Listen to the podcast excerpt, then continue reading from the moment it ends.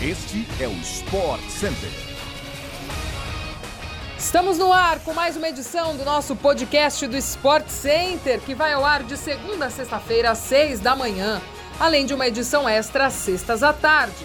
Eu sou Glaucia Santiago e não se esqueça de nos seguir no seu tocador preferido de podcasts.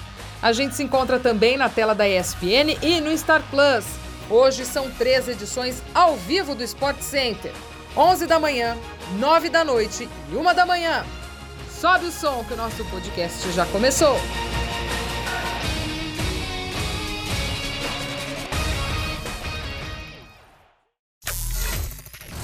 Hendrick entrou para a história do Palmeiras e do futebol brasileiro ao marcar o primeiro gol como profissional na última terça-feira, na vitória sobre o Atlético Paranaense por 3 a 1 no Brasileirão, com 16 anos, 3 meses e 4 dias. Ele superou neste quesito nomes como Messi e Neymar. Os craques do Paris Saint-Germain marcaram pela primeira vez como profissionais aos 17 anos, 10 meses e 7 dias e aos 17 anos, 1 mês e 10 dias, respectivamente. O argentino pelo Barcelona contra o Albacete e o camisa 10 da seleção pelo Santos diante do Mojimirim. À frente de Hendrick, em lista com os principais nomes do futebol mundial, estão as lendas Pelé e Maradona. O rei do futebol, aos 15 anos, 10 meses e 14 dias, marcou pela primeira vez como profissional do Santos, em 7 de setembro de 1956, em um amistoso contra o Corinthians de Santo André. Já o argentino marcou aos 16 anos e 15 dias. Fez dois gols na goleada do Argentinos Júniors sobre o São Lourenço no dia 14 de novembro de 1976. Nesta lista de craques e destaques do futebol mundial, Hendrick está à frente também de Ronaldo, Cristiano Ronaldo, Adriano, Romário, entre outros grandes nomes.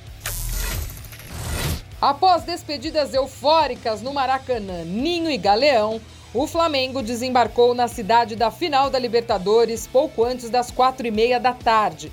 E a recepção dos rubro-negros no hotel, onde o time ficará concentrado até sábado, Teve hino, funk, torcedores com máscaras dos jogadores e até o famoso meme de Dorival. Em voo fretado com duração de aproximadamente seis horas, o Flamengo chegou ao Equador por volta de quatro da tarde, com 29 jogadores, dirigentes e familiares de atletas. Mais tarde, outro avião desembarcou na cidade com conselheiros e mais parentes. Do lado do Atlético Paranaense, diretoria, comissão técnica e elenco foram recepcionados com muita festa no Aeroporto Internacional Afonso Pena, na região metropolitana de Curitiba, no embarque para Guayaquil, no Equador. No sábado, as duas equipes medem forças e tentam conquistar a Copa Libertadores da América.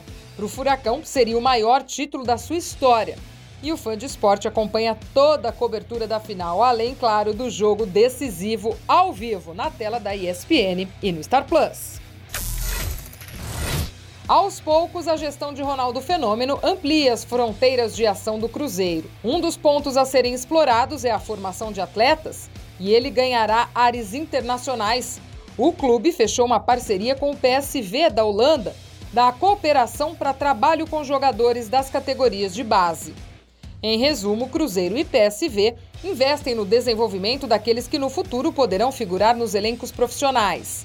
A troca de conhecimento e experiências entre departamentos dos clubes, cada um compartilhando o seu know-how, será aliada com a possibilidade de empréstimo de jogadores. Isso em informação divulgada pelo site holandês Ed. A ideia é abrir portas para um intercâmbio, inclusive de funcionários algo semelhante ao que fez o América Mineiro com o Feyenoord, também da Holanda, no início dos anos 2000. Num primeiro momento, não há trocas financeiras ou acertos sobre preferência para compra de jogadores. O Cruzeiro também faz um projeto parecido com o Valladolid, clube espanhol cujo Ronaldo também é acionista majoritário. O Bayern de Munique não precisou se esforçar muito para vencer por 3 a 0 o Barcelona no Camp Nou nesta quarta-feira pela quinta rodada do Grupo C da Champions League. Apático diante da impossibilidade de avançar para o mata-mata, o time espanhol não ofereceu perigo e a equipe alemã construiu a vitória com gols de Mané, Choupo-Moting e Pavard, já nos acréscimos do segundo tempo. O resultado garantiu o clube bávaro como o primeiro colocado com uma rodada de antecedência. O Liverpool também está classificado para as oitavas de final da Champions. Nesta quarta-feira, o time inglês venceu o Ajax por 3 a 0 em Amsterdã e abriu nove pontos de vantagem sobre o próprio rival holandês, faltando uma rodada para o fim da primeira fase. Salah, Darwin Nunes e Elliot fizeram os gols. Depois de cinco anos, o Atlético de Madrid voltou a ficar de fora do mata-mata da Liga dos Campeões. A equipe comandada por Diego Simeone empatou em 2 a 2 com Bayer Leverkusen nesta quarta-feira. Não tem mais chances de avançar às oitavas do torneio. Os alemães marcaram com Diaby e Hudson Odoi e os anfitriões fizeram com Carrasco e Depou. O confronto foi marcado pela emoção no fim, quando o Atlético buscava um gol salvador e viu o árbitro marcar um pênalti após o apito final. Foi chamado pelo VAR, revisou o lance, tudo isso depois de encerrar o jogo. Mas Carrasco parou no goleiro e ainda atrapalhou no rebote de Reinildo. O fã do futebol europeu acompanha a Europa League e a Conference League a partir das 13h45, com destaque para o duelo exclusivo do Star Plus entre PSV e Arsenal, jogo na Holanda. E assim chegamos ao fim de mais uma edição do nosso podcast do Sport Center. Amanhã tem mais e a gente se encontra por aí. Beijo grande, um ótimo dia para você.